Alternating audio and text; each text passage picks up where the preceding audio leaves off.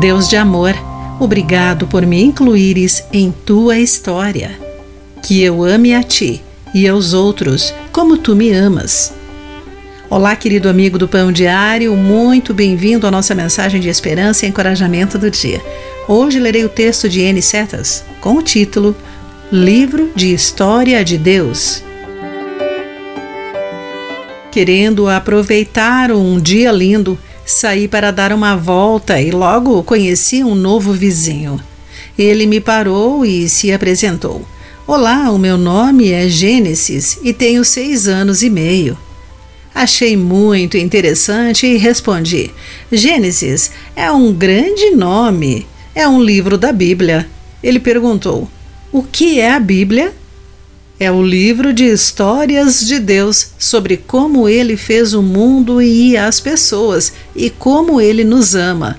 Em seguida, ele fez uma pergunta inquisitiva que me fez sorrir. Por que Deus fez o mundo, as pessoas, os carros e as casas? E a minha foto está no livro dele? Embora não haja uma imagem literal do meu novo amigo Gênesis ou de qualquer um de nós nas Escrituras, somos uma grande parte do livro de histórias de Deus.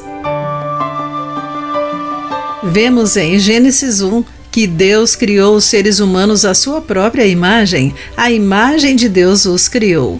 O Senhor caminhou com eles no jardim e então os advertiu sobre ceder à tentação de ser seu próprio Deus.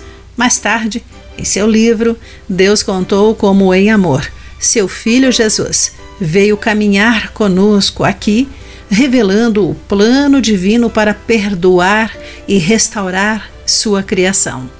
Ao olharmos para a Bíblia, aprendemos que nosso Criador deseja que o conheçamos que falemos e até mesmo que façamos nossas perguntas a Ele. Deus se preocupa conosco mais do que podemos imaginar. Querido amigo, onde você se vê na história de Deus? De que forma você vivencia a comunhão com Ele? Pense nisso. Aqui foi Clarice Fogaça com a mensagem do dia.